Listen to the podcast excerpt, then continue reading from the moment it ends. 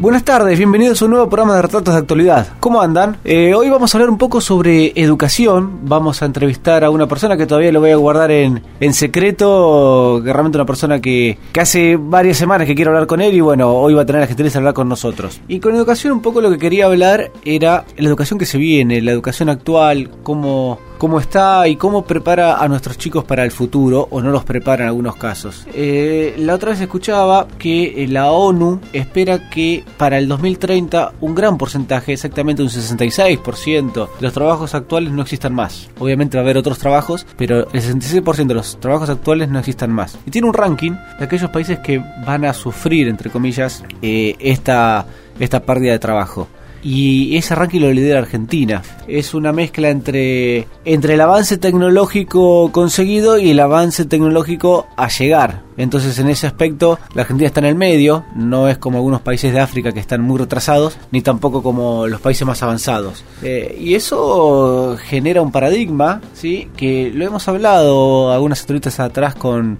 el economista Martín Tetaz, y, él hablaba de, de la asignación universal, justamente un poco para compensar esta falta de trabajo. Pero, a ver, el tema es si estamos preparando a, a los chicos de ahora que van a la escuela para, para ese mundo que se viene.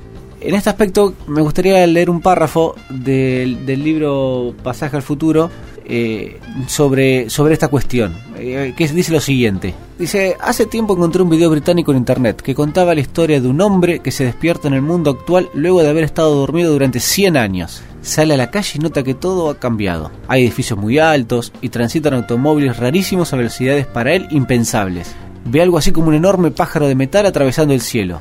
Asustado, entra a un edificio de oficinas. Ve salir papeles impresos de máquinas, personas conversando con pequeños aparatitos en sus manos, algunos que hablan con fotografías que se mueven, donde se ve la cara de personas al otro lado del mundo, y otros que se aglutinan delante de unos cuadros llenos de números y letras. Huye espantado, hace un nuevo tramo por la calle y decide ingresar a un hospital. Adentro encuentra gente que se mantiene viva gracias a estar conectada a máquinas y aparatos que permiten ver en detalle el interior del cuerpo humano. Aterrado, corre hacia la calle e ingresa en otro edificio, donde funciona una escuela. De repente siente un alivio enorme. Por fin ve algo que le es completamente familiar. Tal como sucedía en la época en la que se quedó dormido, ve un grupo de alumnos sentados ordenadamente en bancos, anotando en cuadernos lo que dicta un profesor desde el frente o lo que escribe sobre un pizarrón. Están memorizando los ríos de Europa tal como hizo él. Acá en la escuela todo es igual a su centenario recuerdo. Eh, a ver, no sé si es exactamente así, pero refleja un poco la, realidad. Eh, a ver, eh, ¿hasta qué punto tiene sentido algunas costumbres de enseñanza de décadas pasadas y, aprender cosas nuevas? Hoy se dice mucho de aprender programación, cómo eso ayuda a los chicos a, ser más analíticos, a analizar más. Y si tiene sentido memorizarse los ríos de Europa, como decía el texto, o cualquier otra otra cuestión que haya que memorizar, cuando hoy el problema no es encontrar la información, sino justamente es detectar cuál es la información dentro de todo el cúmulo que recibimos. Eh, hace décadas, para ir a buscar cuál era el libro de El Río de Europa, había que buscar un libro en una biblioteca del barrio o en la biblioteca de Rivadavia o, o, en alguna enciclopedia que podía tener algunos, no todos, en, sus casas. Hoy eso está con internet eh, a un clic de, saberse. Entonces, eh, esa cuestión hasta cierto punto, obviamente, eh, ha quedado en desuso. Eh, nadie puede discutir que, es importante eh, la cultura general. yo soy un ferviente defensor de eso. pero bueno, pero hay que ver si hoy los chicos tiene sentido algunas costumbres que se vienen de la educación anterior y, y si es que se puede llegar a cambiar eso, ¿sí? Ayudar a la búsqueda de información que cada vez es mayor. En otra parte del libro Pasaje al Futuro habla de el caudal de información en los últimos años, en los últimos 2-3 años, es igual al caudal de información de toda la historia anterior de la humanidad. Así como escucharon. Eh, aunque parezca mentira, es, es, impresionante la rapidez con que hoy pasa todo y, y la capacidad que tenemos para encontrar información en todos lados. Pero bueno, yo sinceramente no soy un especialista, solamente me gusta, me gusta pensar el tema y, y analizar a ver si, si, hay, si hay ruido en, algún caso, y en este caso el tema de la educación. Eh, pero el que sí estudia un poquito más el tema, si bien no es especialista en educación, pero sí es un emprendedor y tecnólogo y hace mucho que queríamos hablar con él, es Santiago Bilinkis.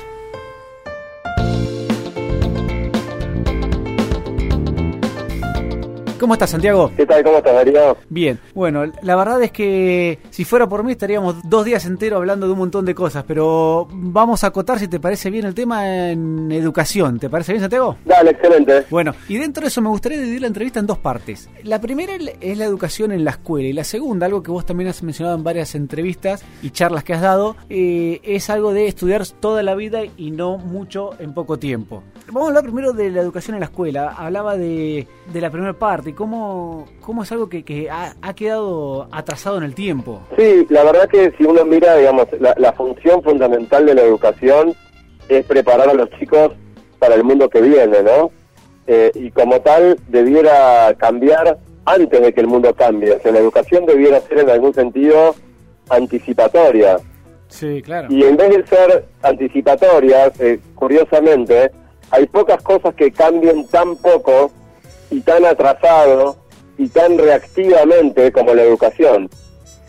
Eh, muchas veces cuando yo doy mis charlas, eh, te diría que de las audiencias más este, reaccionarias que me encuentro, en general son los equipos docentes. Sí, sí, me imagino, me imagino que sí. De manera que, en definitiva, creo que el desafío grande que tenemos es que el sistema educativo es muy rígido y, y algo que es muy rígido y está sometido a mucha presión de cambio, no se dobla, se rompe, digamos. Sí, pero vos, fíjate que a veces eh, en cuestiones sencillas, como, como hace poco una, una prueba, digamos, por llamarlo de una forma, una evaluación, hay, hay muchísima resistencia.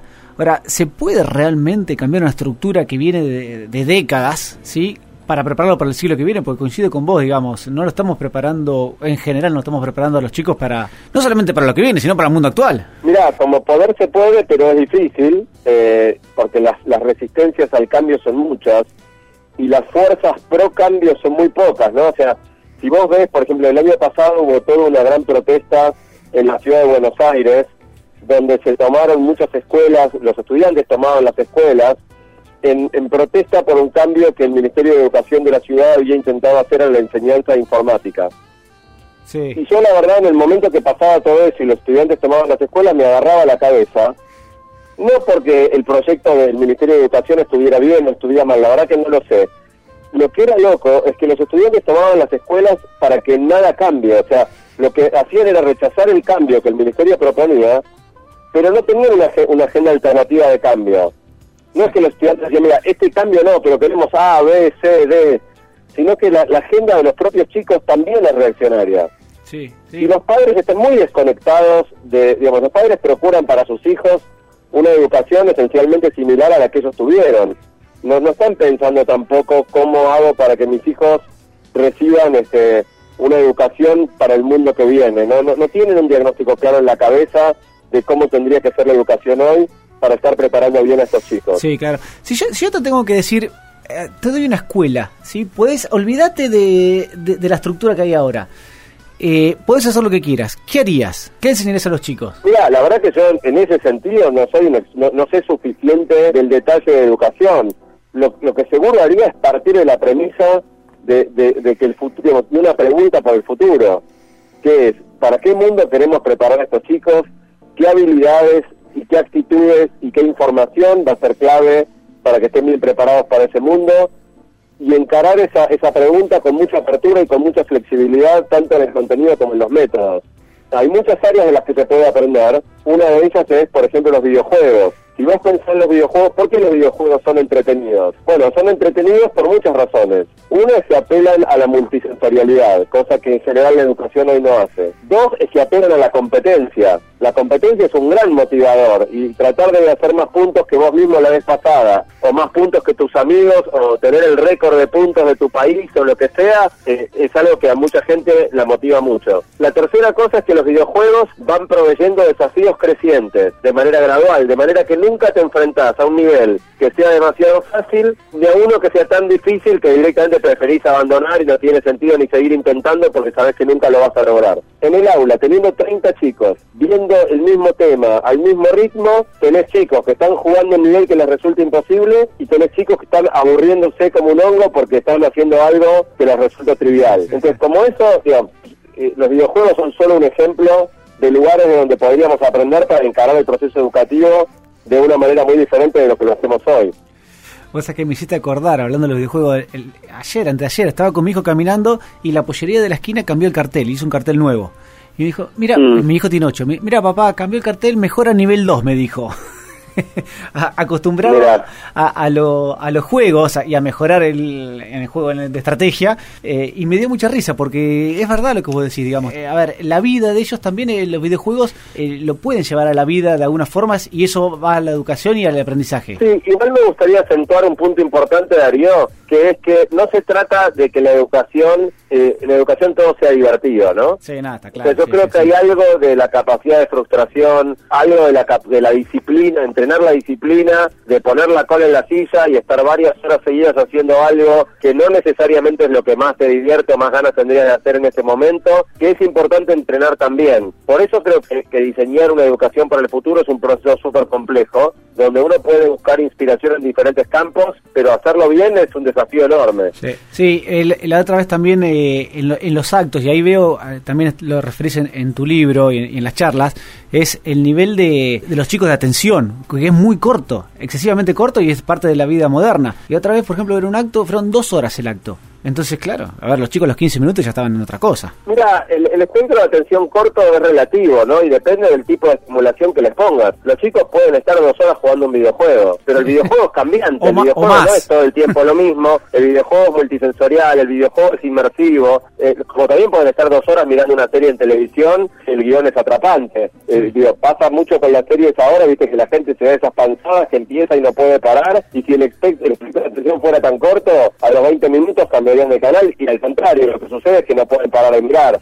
Yo creo que hay ciertas cosas que capturan nuestra atención y otras que no. Y la, en todo caso la pretensión, la pretensión absurda es pensar que vas a captar la atención por más de 20 minutos con un estímulo pobre. Claro. Sí, es verdad lo que decís. Fíjate la carta esta que salió del profesor uruguayo que se viralizó hace unas semanas. Sí. No sé si la viste, donde él decía que abandonaba la enseñanza porque a los chicos lo único que les importaba era el celular. Y, y lo loco de esa carta es que el tipo no tenía ninguna pregunta respecto de su propia práctica no es que decía, ¿por qué será que nadie me da pelota? ¿Por qué será que nadie escucha lo que digo y prefiere mirar el celular? ¿No será que la clase que estudiando es un embole? Sí, sí, sí, no, no, es verdad, eh, eh, eso pasa y, hoy nos pasa, digamos, a, más grande, digamos, cuando vamos a, una charla o a un, posgrado, vamos a suponer, enseguida estamos con, las redes sociales o con, el celular y, perdemos concentración muy, muy rápido a veces. Y otro, el otro tema que te quería separar la entrevista es en el tema de, eh, de estudiar toda la vida. ¿sí? Eh, en vez de poco tiempo, eh, mucho durante poco tiempo. Eh, tema también difícil de, si es que en algún momento se cambia, difícil de cambiar, ¿no? Mira, no sé qué tan difícil sea. De nuevo, o sea, creo que cada vez va a resultar más obvio que haber estudiado 5 o 10 años en tu juventud y pensar que vas a vivir el resto de tu vida de lo que aprendiste en ese momento, más un poco más que aprendas la experiencia práctica después, es una receta para el desastre. Y cuando la gente se empieza a enfrentar, como ya sucede, pero todavía en un, en un plano, si querés, más anecdotal, pero si vos hablas con los adultos, prácticamente todos los adultos se transmiten que se sienten profundamente inadecuados en muchos sentidos para el mundo en el que vivimos, que, sienten que sus hijos se manejan diez veces mejor que ellos en un montón de cosas, eh, y en definitiva creo que no podés dar eh, esa batalla como perdida. Hoy, cuando todavía las consecuencias no son tan evidentes, cuando no es que perdiste tu trabajo por estar totalmente desactualizado, tal vez se puede eh, contarlo, uh, sí, qué curioso, pero creo que bastante pronto va a resultar obvio para las empresas que no pueden ser innovadoras si no tienen gente que esté en sintonía con el presente y con el futuro. Eh, y entonces se va a hacer evidente, tanto para las personas como para las empresas, que esta idea de, estudiar un poco el principio y nunca más es totalmente inviable. Sí, sí, no, no, eh, es así, es verdad, y, uno lo ve permanentemente y cada vez más va a ser. Yo creo que cada vez va a ser más fuerte la presión y más evidente el fenómeno. Eh, si querés, en ese momento cuando yo planteé esto en el coloquio de idea en esta reunión empresaria del mes pasado, la mayoría de la gente se mostró sorprendida. Yo creo que en dos años vamos a estar todos hablando de esto. Estaría muy bueno, estaría muy bueno. Ahora, ¿vos ves también posible a nivel, digamos, estructural hacer este cambio? Porque una cosa es a nivel em-, empresarial, una empresa, dos, y otra cosa a nivel estructural, digamos, como educación a nivel país. Mira, yo creo que las empresas van a poder liderar este cambio porque se les va a volver bastante obvio que no pueden seguir siendo innovadoras y que, y que su negocio corre peligro si no lo hacen.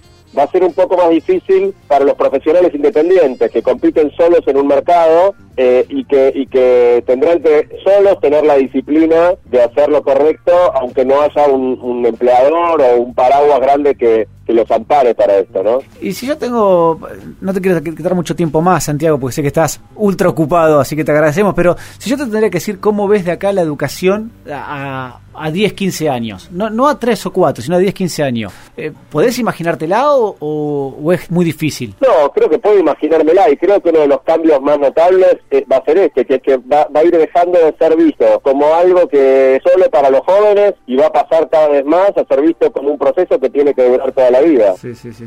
Bueno, ojalá así sea. Santiago, como te decía, no te queremos sacar más tiempo, te agradecemos muchísimo, sabemos que, has hecho un esfuerzo para hablar estos minutos con nosotros, así que te mandamos un abrazo grande y, gracias, ¿eh? Por favor, les mando un abrazo grande también, hasta luego. gracias.